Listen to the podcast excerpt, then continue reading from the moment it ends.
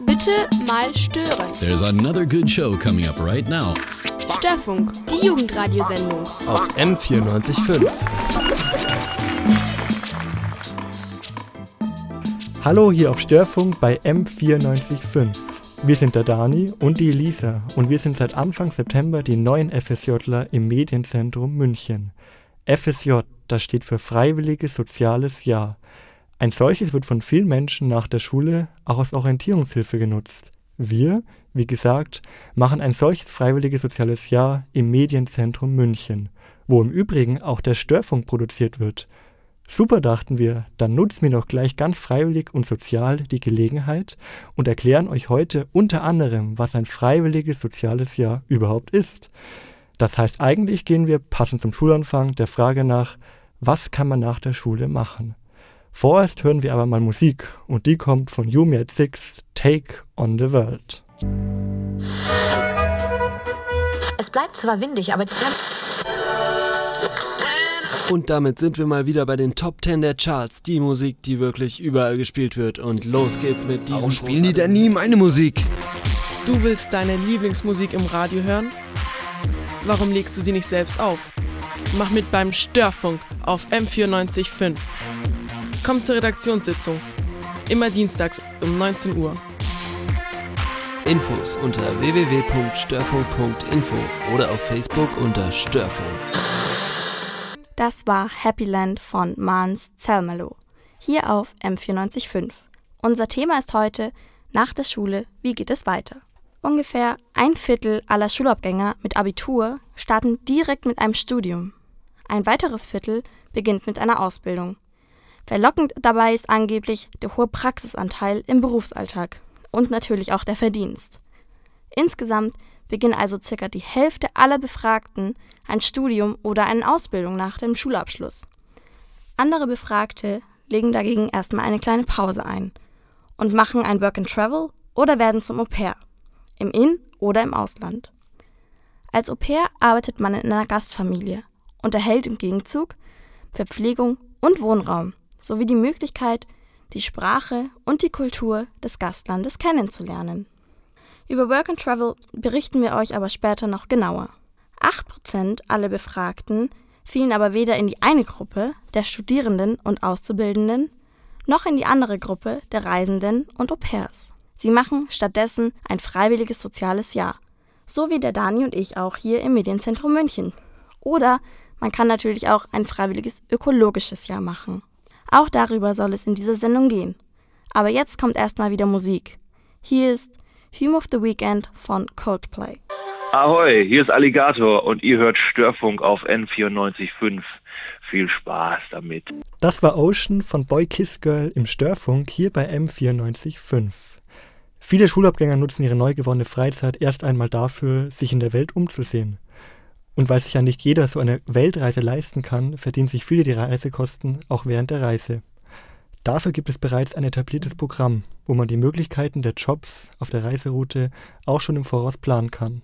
Work and Travel. Eine Umfrage über favorisierte Work and Travel Ziele ergab, dass mehr als die Hälfte nach Australien oder Neuseeland reisen. Weitere Ziele sind auch Kanada, Europa und die USA.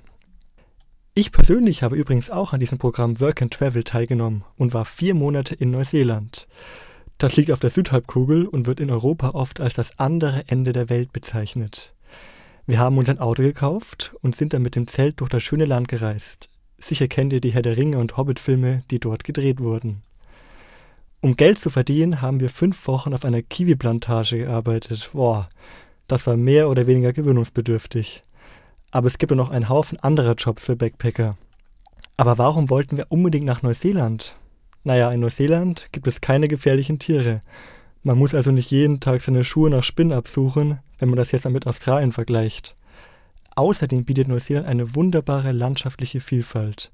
Es gibt Vulkane, schneebedeckte Berge, Dschungel, traumhafte goldene Strände, Fjorde und kristallblaue Seen.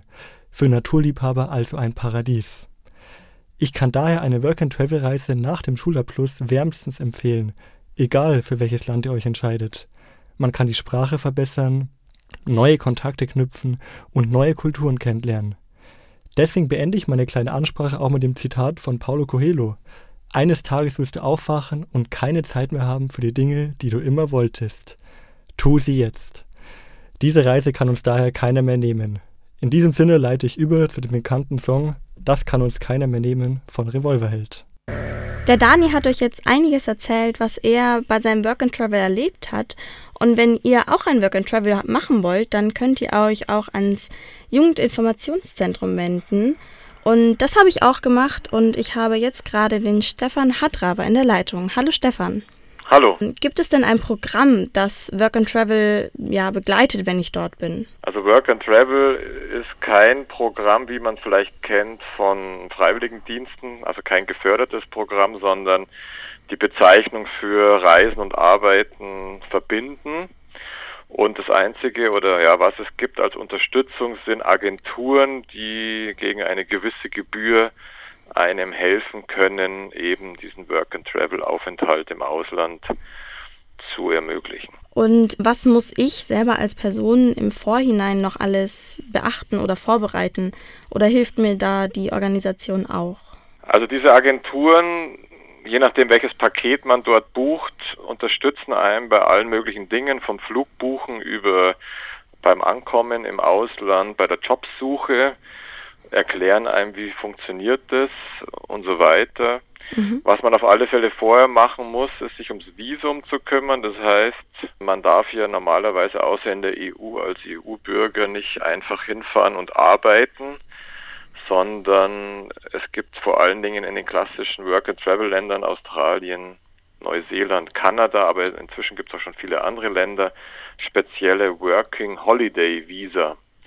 Und da muss ich mich halt vorher erkundigen, bevor ich da im Flieger steige, mit welchem Visum kann ich, muss ich in dem jeweiligen Land auftauchen, damit ich dann in der Regel zwölf Monate die Berechtigung habe, dort zu arbeiten. Und wenn ich jetzt dieses Visum habe und auch schon in das Land hingeflogen bin, wie komme ich dann dort an einen Job? Also da, wie schon gesagt, könnten die Agenturen behilflich sein, die ja unter Umständen jede Woche wieder neue Work-and-Travel-Leute aus Deutschland oder aus Westeuropa oder ja der Industriewelt äh, aufnehmen und beraten und dann das vielleicht vor Ort auch schon ein paar Jährchen machen, die, die haben halt dann so Listen, wo man halt unter Umständen was finden kann. Aber natürlich der Arbeitsmarkt ist natürlich in jedem Land unterschiedlich und auch die Jahreszeit. Das heißt, die Jobs, die jetzt ein junger Mensch, der gerade von der Schule kommt, äh, machen kann, also noch keine Ausbildung hat, die beschränken sich in der Regel halt auf leichte Tätigkeiten, heißt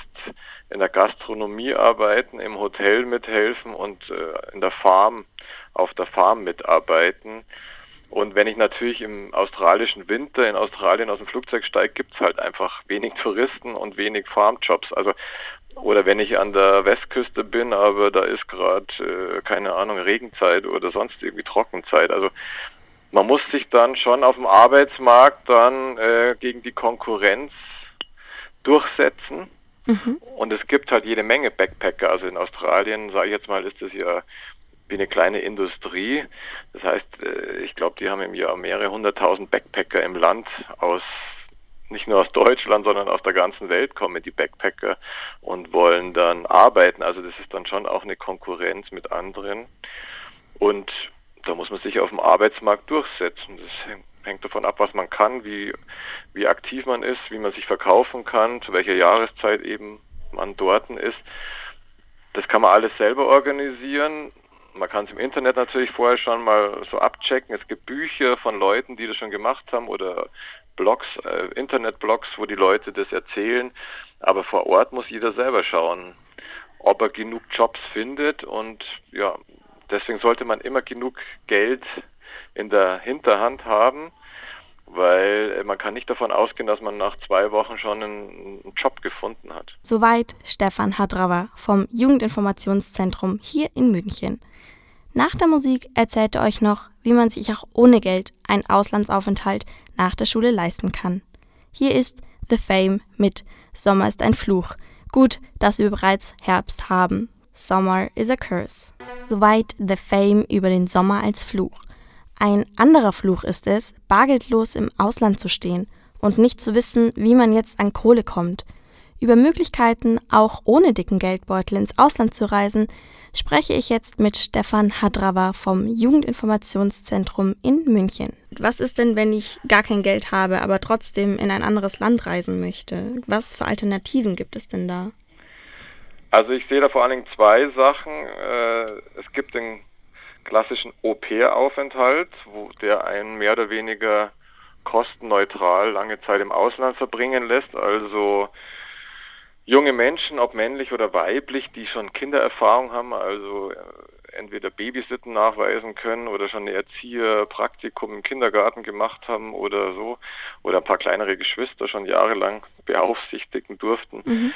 die können über Agenturen, also wir empfehlen immer über Au-pair-Agenturen, versuchen eine seriöse Vermittlung zu bekommen in eine Familie, wo man dann eben für Kost und Logis und Taschengeld einfach in einem anderen Land leben kann. In der Regel muss man dann 30 Stunden pro Woche eben dafür Kinderbetreuung machen und im Haushalt mithelfen.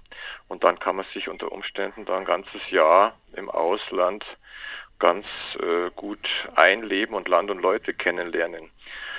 Das zweite wäre sowas wie ein FSJ zu machen, also einen Freiwilligendienst im Ausland da gibt es dann verschiedene Förderprogramme von der Bundesregierung und eins ist von der EU.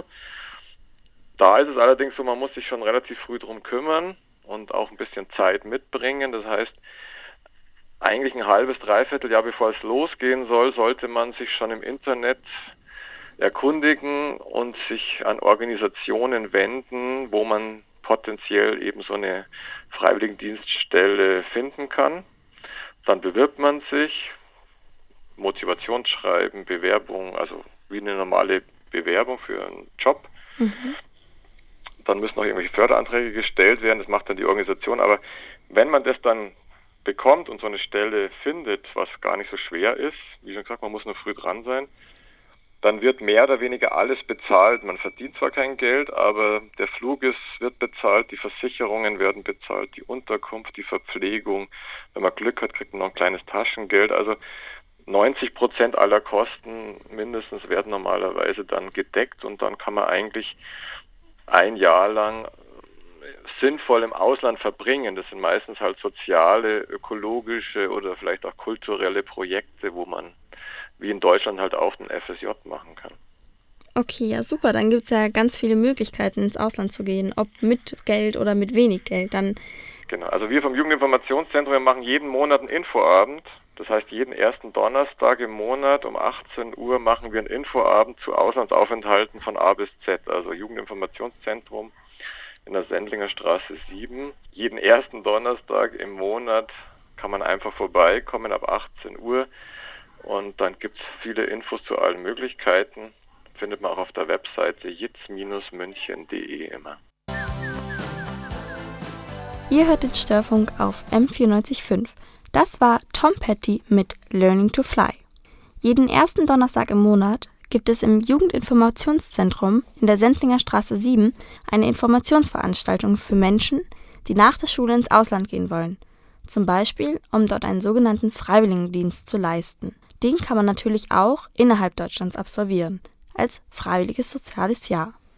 Das freiwillige soziale Jahr gibt es in ganz verschiedenen Bereichen, und zwar im sozialen, ökologischen, kulturellen und im politischen Bereich, aber auch in Sport, Schule und sogar in der Denkmalpflege. Dani und ich machen im Medienzentrum das FSJ Kultur. Jeder, der unter 26 Jahren ist und die Schulpflicht erfüllt hat, kann ein freiwilliges soziales Jahr machen. Ursprünglich ging das Freiwillige Soziale Jahr aus einem Aufruf der katholischen und der evangelischen Kirche hervor. Die fanden beide das damals klasse, wenn sich junge Menschen ein Jahr lang sozial engagieren würden und andere Menschen, beispielsweise Pflegebedürftigen, helfen täten. Weil die meisten Jungs damals aber das eh schon gemacht haben, wenn sie nicht gerade Soldat in der Bundeswehr waren. Und dann mussten sie den sogenannten Zivildienst leisten. Genau aus diesem Grund wurden eigentlich auch meistens nur die Frauen bzw. die Mädchen ab 18 Jahren angesprochen. Jetzt können Frauen sowie auch Männer das freiwillige soziale Jahr machen. Und das ist eine gute Gelegenheit, in Ruhe über die eigene Zukunft nachzudenken. Und man kann auch neue Leute kennenlernen und sich auch in ungewohnten Situationen erproben. Das FSJ hilft bei der Orientierung, wie es danach weitergehen soll. Laut einer Studie sagten knapp zwei Drittel der befragten Freiwilligen, sie hätten Anregungen für eine berufliche Entwicklung bekommen. Wir haben auch einen ehemaligen FSJler aus dem Medienzentrum gefragt, wieso seine Erfahrungen waren und was er aus dem FSJ mitgenommen hat. Das Interview hört ihr nach der Musik. Hier ist Brad Kolick mit Beaches. Ihr hört den Störfunk auf M945. Heute mit Dani und Elisa, das bin ich. Und der Dani spricht jetzt witzigerweise mit Dani über sein freiwilliges soziales Jahr.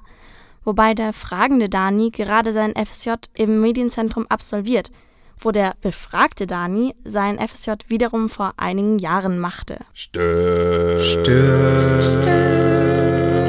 Störfunk auf M945. Servus Dani, schön, dass du da bist. Jo. Wir hätten ein paar Fragen an dich und zwar hast du ja hier das FSJ im Medienzentrum gemacht und erstmal allgemein die Frage, wann hast du denn das FSJ gemacht? Vor wie vielen Jahren?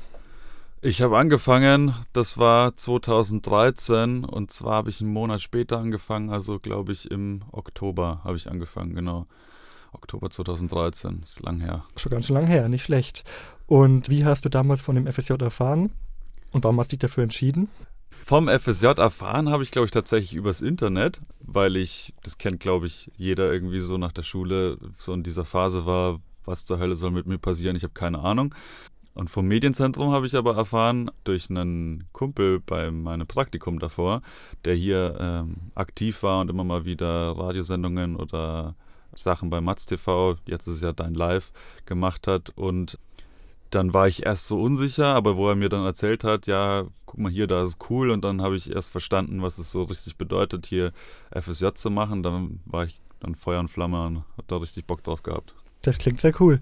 Das gibt ja jetzt das FSJ Kultur, das ist ja der spezielle Bereich. Und FSJ allgemein gibt es ja auch. War das für dich auch offen oder hättest du das auch gemacht, wenn du jetzt ähm, die Wahl gehabt hättest oder hättest du jetzt nur gesagt FSJ Kultur, weil es im Medienzentrum die Möglichkeit gibt? Ich weiß, was du meinst, aber das Ja. ist eine super schwierige Frage für Ja. mich jetzt so zu beantworten. Aber ich glaube tatsächlich, für mich persönlich wäre nur FSJ Kultur wirklich Ja. eine Möglichkeit gewesen, weil ich schon ungefähr wusste, wo ich hin will. Und das ist eben dieser kulturelle Bereich von, keine Ahnung, Theater bis hier Radio, ähm, dass mich das halt fuchst. Das stand fest. Und deswegen war FSJ Kultur für mich schon eine gesetzte Größe. Ja, sehr cool. Was waren denn deine Aufgabenbereiche jetzt hier im Medienzentrum so? Erzähl doch mal. Also hier im Medienzentrum war so meine tägliche Routine, mich so um Radiosachen zu kümmern. Wenn zum Beispiel die Elke eine Radiosendung gemacht hatte mit Jugendlichen, dann bin ich äh, am Montag gekommen und habe die noch so ein bisschen fein geschnitten, dass die Äs rauskommen und die Pausen kürzer sind, zum Beispiel. Aber ich bin dann auch ganz schnell in so ein großes Projekt reingeschmissen worden, weil wir zusammen mit der Matz-Redaktion damals nach Kiew gefahren sind und so eine Doku, Dokufilm mit Interviews und so weiter von ehemaligen Nazi-Zwangsarbeitern, äh, alte ukrainische Menschen ähm, gemacht haben. Und das war halt dann das absolute Mammutprojekt, da so einen Dokumentarfilm draus zu machen. Das hat auch viel von meinem FSJ dann ausgefüllt. Genau. Klingt sehr gut. Hat auch sicher Spaß gemacht. Ja, also es war auch sehr, sehr anstrengend, teilweise, aber größtenteils super geil. Also ich habe das richtig, richtig, richtig, richtig, richtig gut in Erinnerung. Ja, sehr schön. Allgemein noch, würdest du das FSJ weiterempfehlen oder ähnlich, was ähnliches nach dem Abitur? Ich bin teilweise so radikal, dass ich sage, ein FSJ sollte Pflicht sein, weil man einen ganz anderen Blick drauf gewinnt, auf die, auf Schule, aus, aufs, auf Ausbildung, Studium, Beruf und so weiter, wenn man mal wirklich irgendwie was gelernt hat äh, und dort gesehen hat, was die eigene Arbeit wirklich wert ist. Und ich kenne dann zum Beispiel auch Beispiele, wo die Leute sich voll total umgepolt haben von ihrer Einstellung und nochmal richtig Gas gegeben haben und das ihnen richtig gut getan hat. Und man lernt halt unglaublich viel, wenn man mal einen Abstand gewinnt von diesem Schulsystem und mal was arbeitet. Das muss ja nicht, das muss ja keine Arbeit sein, wo man sagt, das mache ich in 40 Jahren noch, sondern man gewinnt einfach einen anderen Blickwinkel. Und ich finde, das ist dermaßen viel wert, nicht nur für den Einzelnen, natürlich auch für die Gesellschaft, wenn man irgendwie freiwillig was Soziales schafft, dass ich finde, das sollte man viel mehr machen. Ja, und kommt sicher auch gut an im Lebenslauf dann später in den Bewerbungen. Ja, das natürlich, das ist dann so das So äh, eigennützige Argument Genau. für ein FSJ, genau. Ja, nicht schlecht, ja. noch Schlussfrage, was hast du persönlich mitgenommen von dem FSJ damals? Ja, die Frage ist eher, was habe ich nicht mitgenommen? Also ich habe das FSJ so gut in Erinnerung und vor allem auch, also wir haben jetzt natürlich viel über dieses, was arbeitet man im Alltag als FSJler geredet, aber es gibt ja auch diese Seminare und da nimmt man tatsächlich auch einiges mit, weil man ist so unbedarft und gepolt durch Dinge, die man aus den Medien kennt und was auch immer und dann kriegt man dort ähm, von den Pädagogen und Pädagoginnen und den Betreuern und so weiter und so fort teilweise nochmal ganz andere Sichtweisen lernt, wie man mit Menschen umgehen kann, wie man Konflikte anders angeht, aber kriegt auch mal die Möglichkeit, sich bei Bereichen auszutoben, die man gar nicht für möglich gehalten hat. So, man hatte nicht viel mit Musik zu tun und macht dann auf einmal einen Musikworkshop. Das bringt einen unglaublich weiter. Also tolle Sache. Vielen Dank fürs Interview. Jo, gerne. Danke. So, das war's auch schon wieder mit unserer Sendung hier beim Störfunk auf M94.5. Wir hoffen, es hat euch gefallen und ihr konntet ein paar nette Infos und Anreize mitnehmen. Wir würden uns freuen, wenn ihr das nächste Mal auch wieder mit dabei seid. Solltet ihr Lust haben, eine eigene Radiosendung zu produzieren, dann kommt doch einfach zur Redaktionssitzung ins Medienzentrum München, Ruprechtstraße 29, jeden Dienstag ab 19 Uhr. Bis dahin, euch noch einen schönen Abend. Ciao und Servus, sagen Dani und Elisa.